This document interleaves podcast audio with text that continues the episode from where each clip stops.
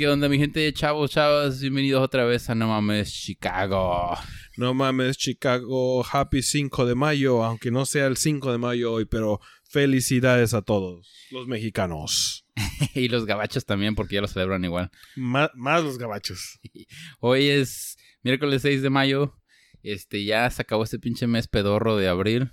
Cálmate, cálmate, cabrón, que fue mi cumpleaños el mes pasado, no la hagas de pedo. Sí, bueno, pero eh, yo estaba leyendo que los cumpleaños de abril ni contaron. Ah, sí, sí estuvo pedorro, ¿no? Sí. Bueno, me quedo en la misma edad, chingón. Ya se, ya se armó. Sí, ese, han habido días y, y semanas más culeras, pero un mes entero yo creo que ha sido de los peorcitos que hemos tenido. Sí, güey, porque de hecho, pues, nos, ahora sí, como dices tú, nos laquearon, pero a la mitad de marzo y todo el puto mes de abril, pues, estuvimos encerrados. Sí, y al parecer viene otro mes entero, pero ya están poquito a poquito, ya está empezando a abrir todo. Eh, Sí, pero no sé si te diste cuenta que como no estamos haciendo caso de que no salimos a la calle, ahora nos mandaron de Asia unos putos avispones asesinos. ¿Cómo ves esa mamada? Pues es que es- si, si no quieren obedecer, pues tomen. Sí, no mames, no, a la verga, me quedo en mi casa. Y bueno, poquito a poquito también la raza ya está empezando a salir un poco más, como que les está valiendo madre ya porque se están hartando de, de estar en la, en la casa todo el pinche día. Eh, Es que sí, sí es mucho, la verdad sí se desespera uno, pero la verdad que si no seguimos así quedándonos en casa siguiendo las reglas como deben ser, va a seguir la misma chingadera, no nos van a dejar hacer nada hasta que no se pare todo esto. Eh, exacto. Pero bueno, nuestro episodio de hoy es este, ¿cuál es tu flor favorita? Nah, no es cierto. nuestro episodio de hoy es este, me contagié, pero el corona me la peló. ¿Cómo Sí, va- ves? bueno, pues es que vamos a tener una invitada especial, Priscila, que ella tuvo el virus, tuvo el COVID, pero gracias a Dios ya está bien ahorita, ya de hecho ya regresó a trabajar, pero y se la peló el puto virus. Pero y nos va a contar su historia, que ese va a ser nuestro tema de hoy. Bien interesante, a ver qué pedo con ese corona, a ver qué se siente tener esa mamada. Ay, no, no quiero saber qué se siente, que se quede ahí la chingadera. Pero bueno, vamos a empezar con nuestro segmento de un día como hoy. Y empezamos con un día como hoy ayer, que fue el 5 de mayo, un día muy este muy grande para nosotros los mexicanos. Es un día como ayer, un día como hoy. Un día como ayer, empezamos con eso, fue la batalla de Puebla en mayo, 5 de mayo de 1862. Y sí, pues la verdad que fue cuando nos chingamos a los pinches franceses allá en Puebla. Y pues no sé por qué los gringos piensan, bueno, no todos, pero muchos de los que les preguntas cuando estás en las barras, "Hey, ¿qué celebramos? La independencia de México, culeros. Y no, no nada más este, aquí los gringos, también hay muchos mexicanos que, que piensan eso. Eh, por, por lo mismo que ya están en la cultura de Estados Unidos y eh, aquí pues por lo que se celebra es porque hay que tomar. Es como San Patricio los irlandeses, nosotros somos irlandeses también, a tomar. Y ahora cuando es 5 de mayo, a tomar, que es lo importante, que de hecho es lo que estamos haciendo ahorita para, para ahora sí que honorar el día de ayer. Y, y no sé, no han, no han aprendido estos cabrones gabachos de que del desmadre que hacemos el 15 y el 16 de septiembre, de que ese es nuestro día de la independencia. O sea, aparte de todo el desmadre que hacemos y no han aprendido. Nada, es que como no van a tomar a ellos, les vale madre.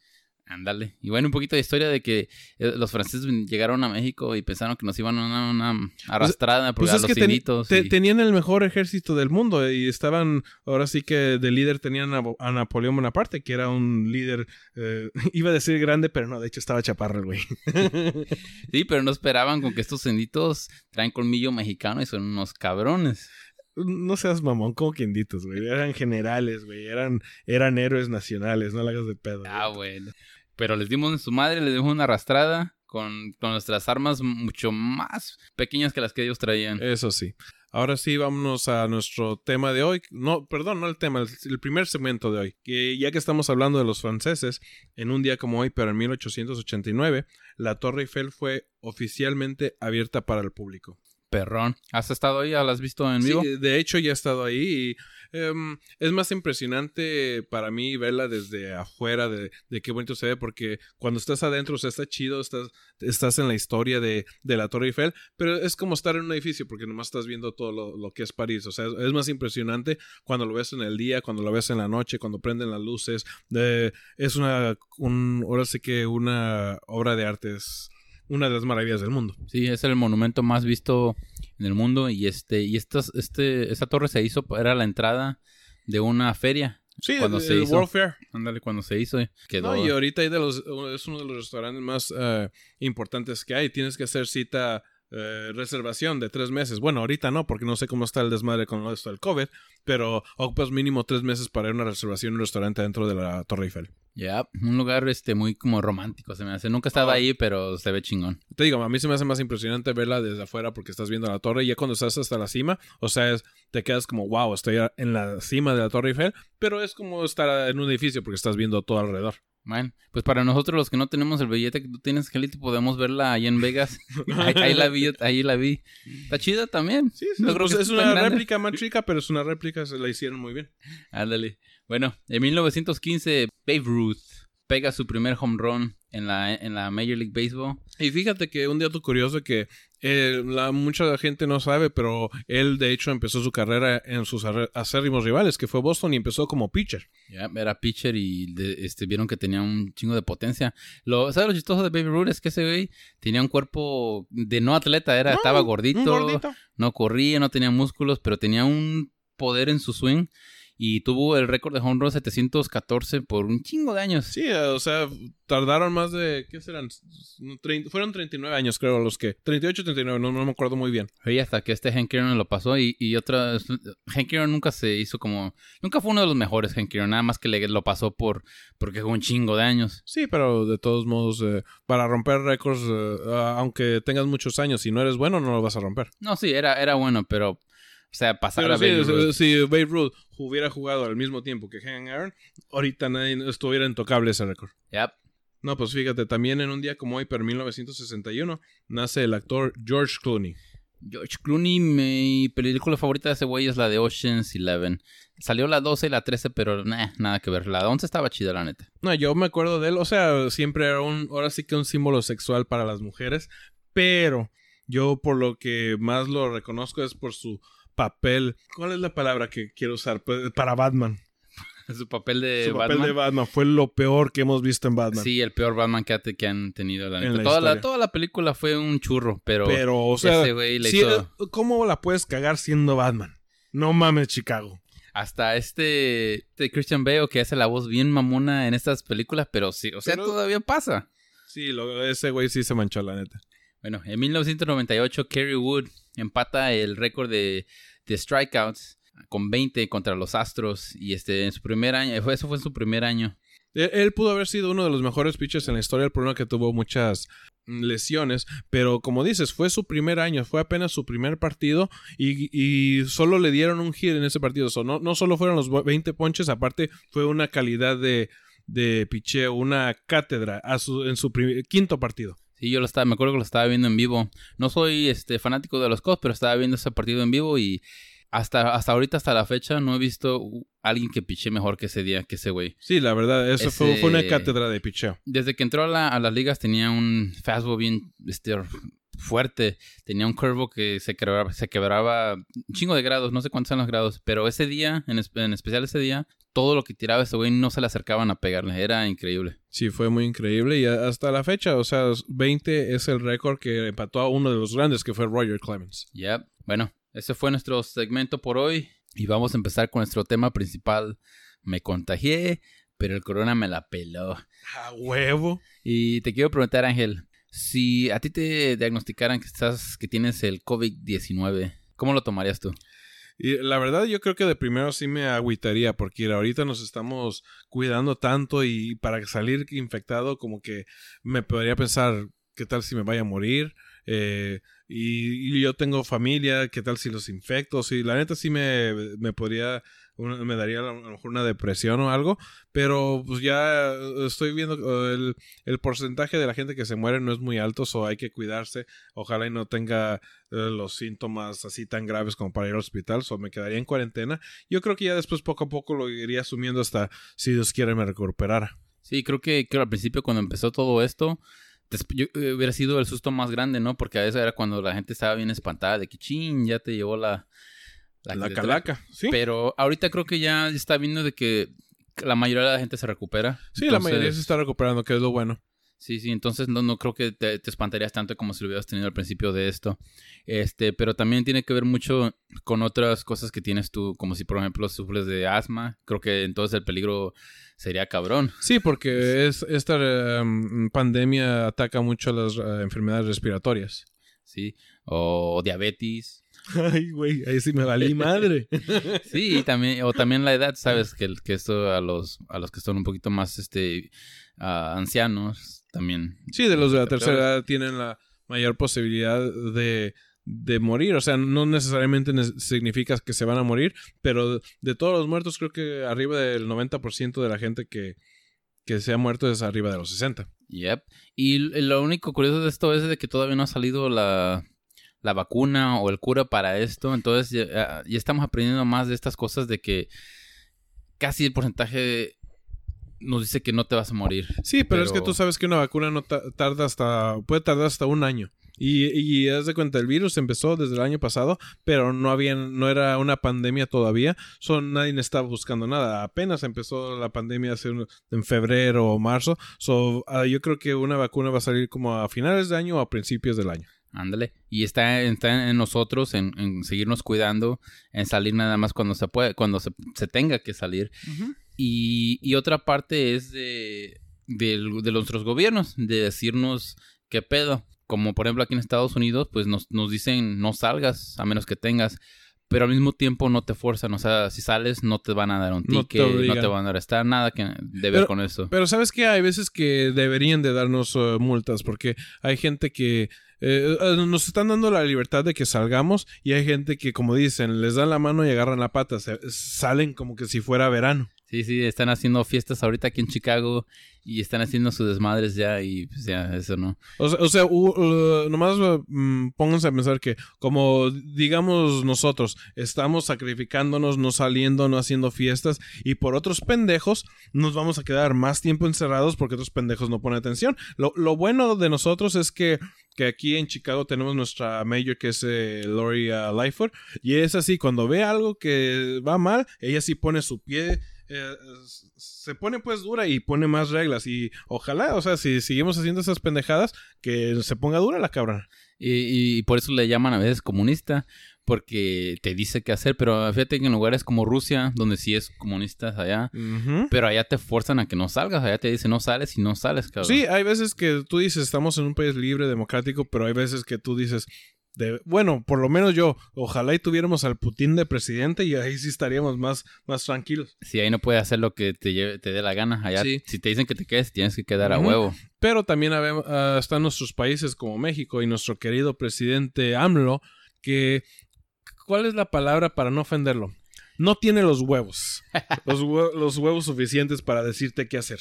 Es este, sí, es que él es muy old fashioned, o sea, lo que te dice te lo dice, hasta se puede decir con, como amigo, como con, siendo bien amable, este, él quiere abrazar a los niños y la pues, chingada. eh, exactamente. Cuando empezó la pandemia, así andaba de que, ay, no, aquí no pasa nada, estamos todo controlado. Es más, ustedes abrácense, mamón. Pero miren, les vamos a enseñar de lo que les estamos hablando.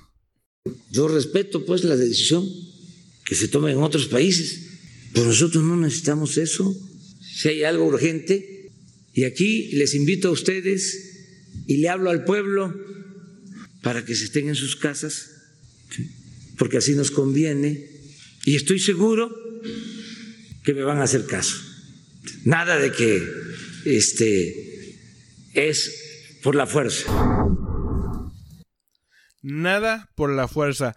No mames, pendejo, eres el presidente, güey. A la fuerza, oblígalos a los pendejos.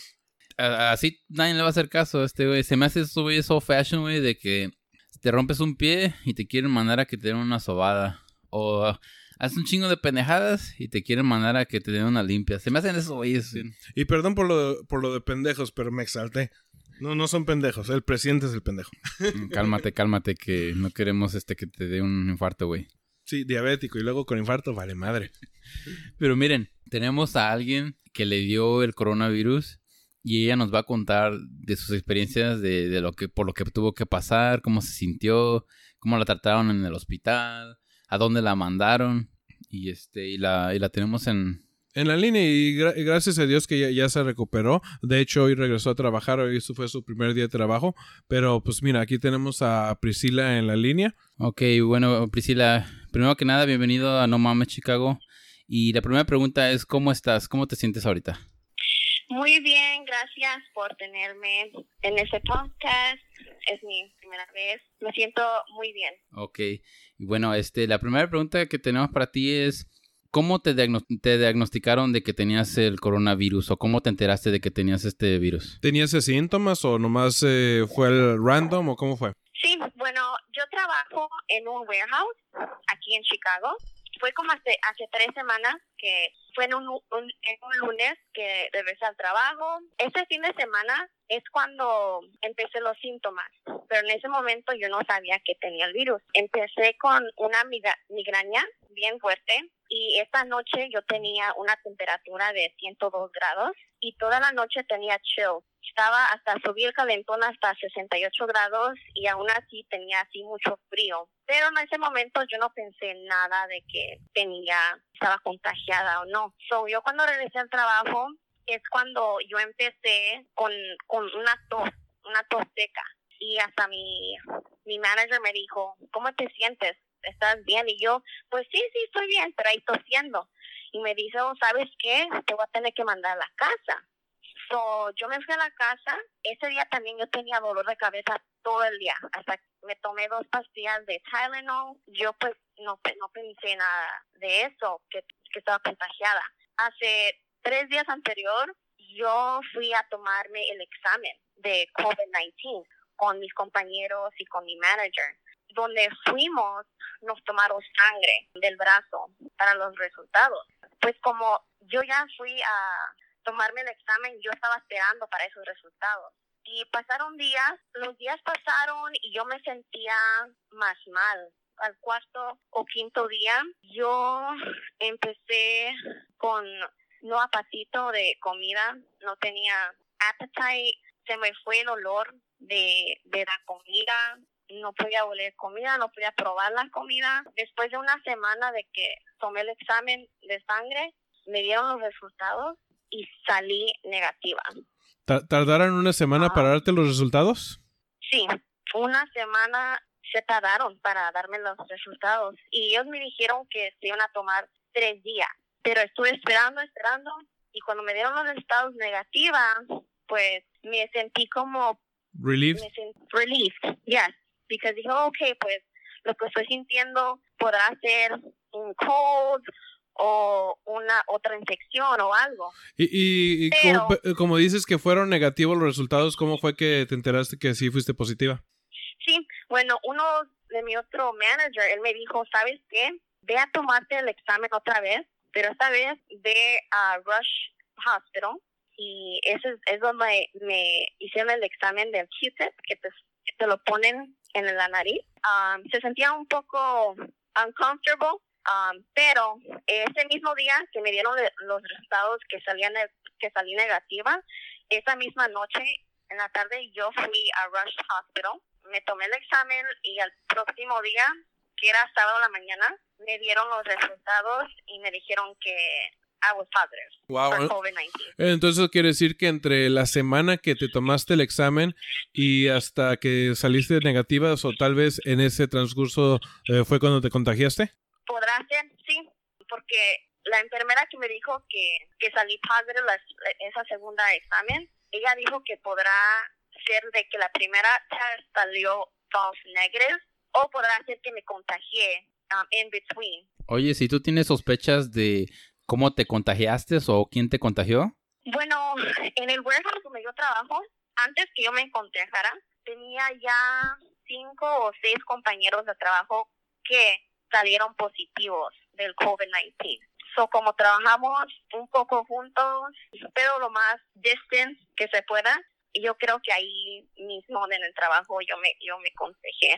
Ah, órale. Oye, y cuando te dijeron que estabas este, contagiada, ¿cuáles fueron los próximos pasos? ¿Qué pasó después de ahí? Bueno, en el momento que me dijeron que estaba positiva, desde que yo empecé con los síntomas, yo estaba en un hotel en downtown, en Chicago, self quarantine. Ahí, desde que empecé los síntomas, me fui al hotel por si acaso, si estaba negativa o positivo. Ah, me fui al hotel para, para no contagiar mi familia, um, que yo vivo, vivo con mi hijo, vivo con mis padres.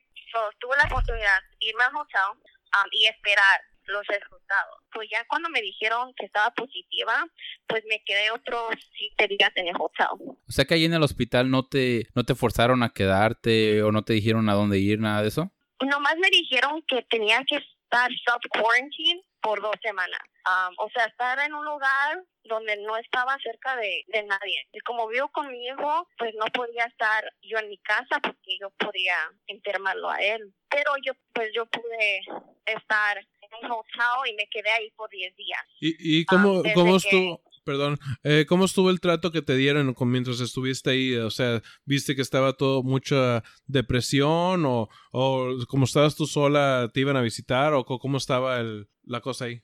So, donde yo estaba, el hotel donde yo estaba, nomás estaban personas que estaban contagiados con COVID-19. So, yo tenía mi propio cuarto y había una enfermera que estaba ahí 24/7 para llamarnos en la mañana y en la tarde para que les diga cómo me estaba sintiendo día a día.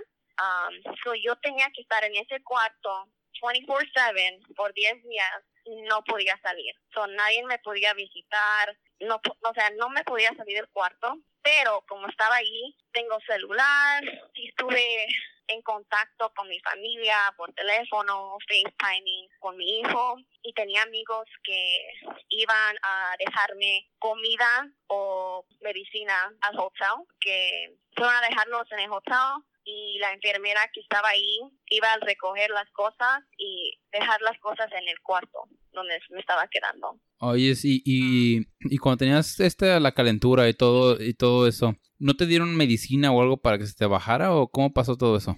Bueno, los primeros días que estuve enferma, sí me di- lo único que me decían es tomar Tylenol. No me dieron medicina de más. Dijeron, oh, si tienes Tylenol, te lo puedes tomar.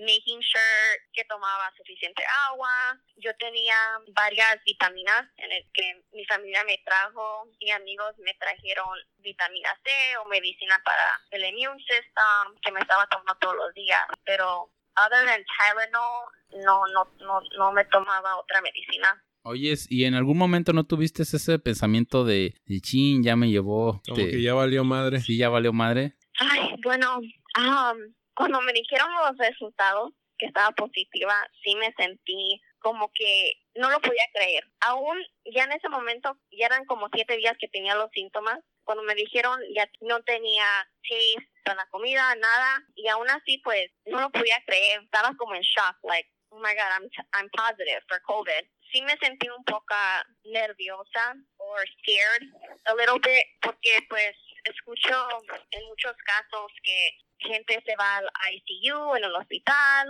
problemas de no espi- respirar bien. Gracias a Dios, aún con los síntomas que sentía de, de calentura, um, chills en la noche, y aún yo tenía tightness on the upper chest. O sea, te sentías Ah. como que no podías respirar. Sí, ajá, porque yo algunos días estaba de repente de que estaba tomando como deep breath, como que like estaba un poco tight my chest, my upper chest. Um, pero no no fue a, a un extremo que tuve que ir al hospital, pero sí tuve esos síntomas del tightness on the chest. So sí estaba un poco a little scared, pero um, a la vez estaba pensando like positive thoughts. Sí, siempre estuviste positiva de que, de que se te iba a quitar esto. Sí, en un momento hoping que I was gonna get better. Que algunos días o la mayoría del tiempo que estuve ahí me la pasaba pues durmiendo.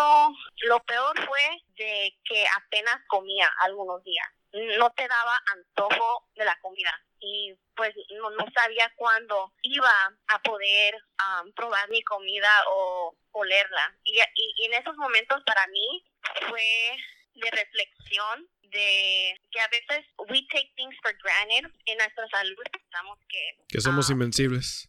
Que no nos va a pasar nada porque es una cosa que que le puede que el porcentaje de la gente que le que se infecta no es mucho o de, decir ah a mí me la pela este pinche virus que de hecho te la peló. sí ajá. Pero empezaste a, a reflexionar de la vida. O sea eso se oye como que ching ya estabas viendo la luz o qué pedo no tanto así pero sí reflexionas que que little things like like poder poder probar la comida y no es algo que de darle pues gracias a Dios porque we take things for granted in life. Ah, pues y, más por nuestra salud. Y, imagínate ir, con la vida comiendo sin, sin, sin poder probar algo de que no tenga sabor, como que no lleva mediocito. Oye, ¿si segura que no era la comida que se estaban mandando la que no tenía sabor?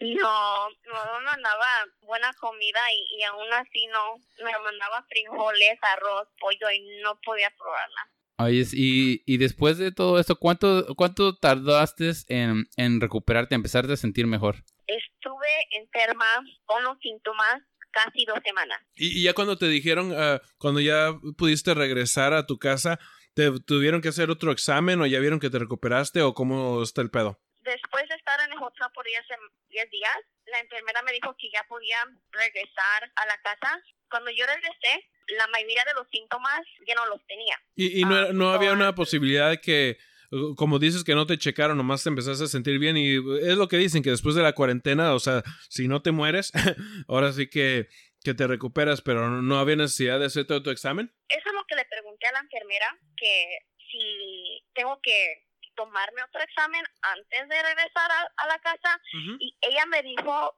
que te dan los resultados que estás positiva o positivo, um, nomás estás contagiada siete días. So, como ya pasaron los siete días desde que... O sea, si no te hace nada el virus, el, el virus se muere solo. A veces tienes el virus por 30, o sea, puedes estar positiva por 30 días, después de siete días ya no estás contagiada. Ah, porque yo cuando regresé a la casa, yo todavía tenía congestión en la nariz.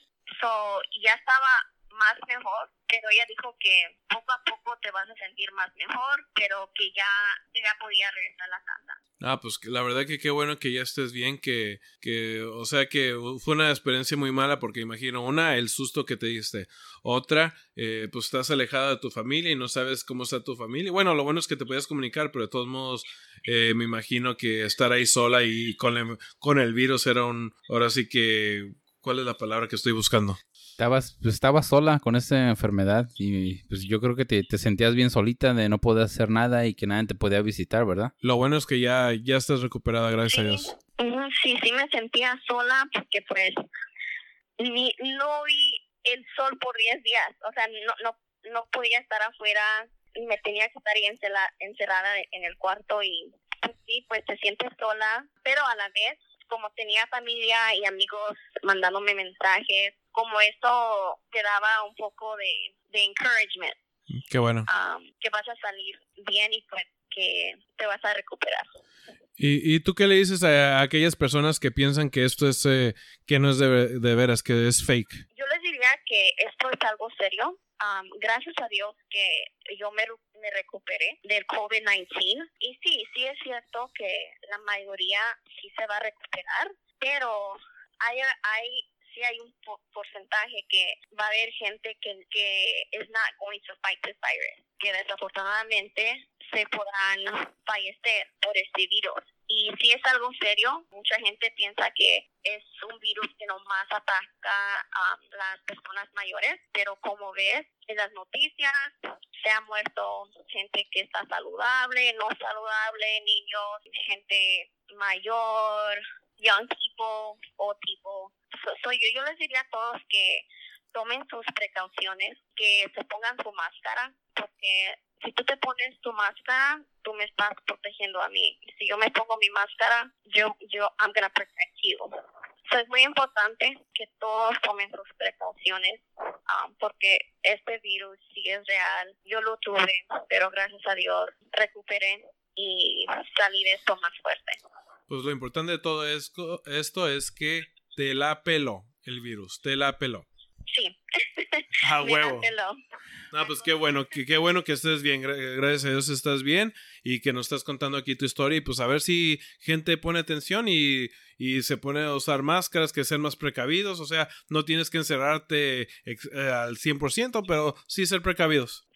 Bueno, Priscila, pues muchas gracias por acompañarnos y por contarnos de, de lo que te pasó. Y pues mucha suerte, ojalá que te sientas bien y ojalá que nos acompañes en el futuro. Muchas gracias por tenerme. Ok, pues gracias. Este, esa fue Priscila que nos acompañó hoy. Y bueno, pues cuánta información nos dio este, o sea, muchos de nosotros no sabemos qué es la neta que es tener este, este virus, porque yo la neta no había oído de alguien que estaba infectado antes. Eh, sí, y la neta es que uno puede decir chistes de que la pandemia, que el coronavirus, que es fake, que esto, lo otro, pero hasta que no conoces a alguien que de verdad lo, lo tiene, te pones a pensar como, no mames, ese puede, puedo ser yo. O sea, si es neta esto. Para lo del primer episodio que decían que sí era exageración. No es exageración, culero. bueno, pero ya, gracias. Y pues yo creo que ya nos vamos a despedir, pero no sin antes desearle feliz cumpleaños a Cindy, que lo cumplió en mayo 3, pero pues no, no pudimos hacer programa en su día. Así es que feliz cumpleaños, Cindy. Feliz cumple, Cindy, que te la hayas pasado chido en tu... eh, me imagino que en la sala o donde hayas celebrado tu... O en la cocina. yo, yo hice lo mismo. Sí, yo vi que ahorita está de moda en el porche. ¿En el porche? Celebrar en el porche. No, ahorita que pues está poniendo mejor. Pero felicidades, Cindy. Arre, Lulú. Pues no mames, Chicago. Hasta aquí llegamos. Gracias por escucharnos y nos vemos a la próxima. No mames, Chicago.